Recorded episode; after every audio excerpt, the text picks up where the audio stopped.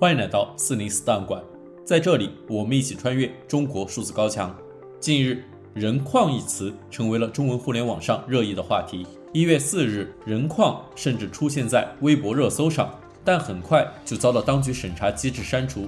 在知乎上，一些网友对于提问如何看待“人矿”这个词进行回复。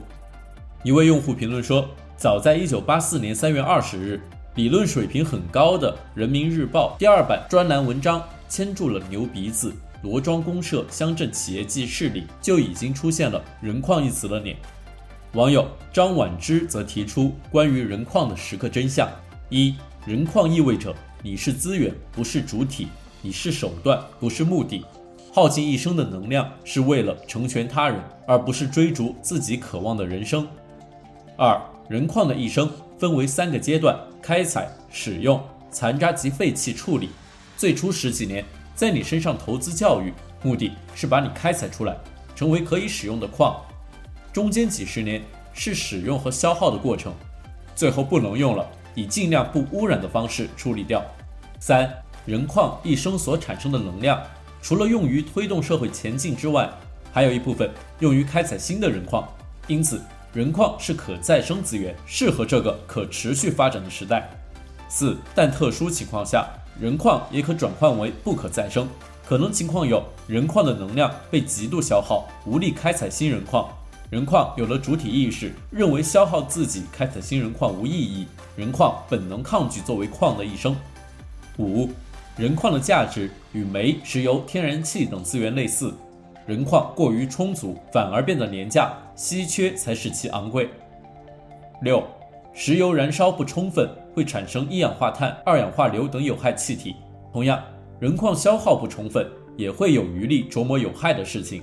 良好的社会环境需要找到充分消耗人矿的办法。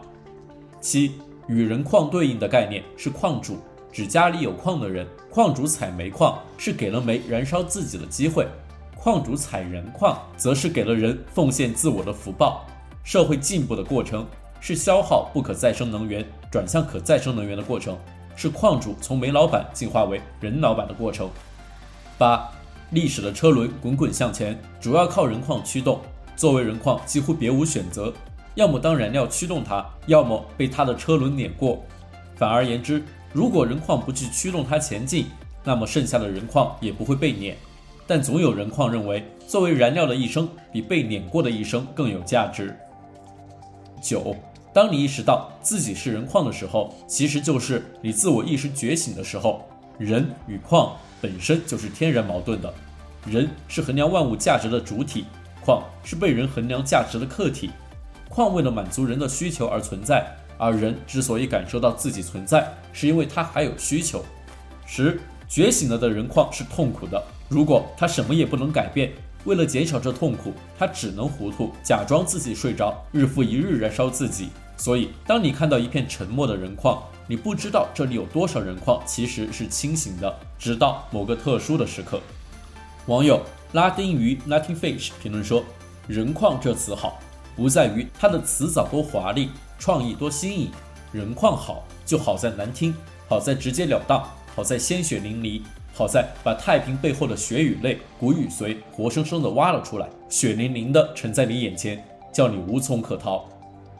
网友 Ross 评论说：“我国的竞争力就是物美价廉的人矿，还有历史悠久的优秀的人矿管理技术。”一位匿名用户评论说：“笑死我了！前几年爱国大 V 还整天说别国陷入资源陷阱呢。”匿名匿名用户则说：“咱们就还叫牛马行不行？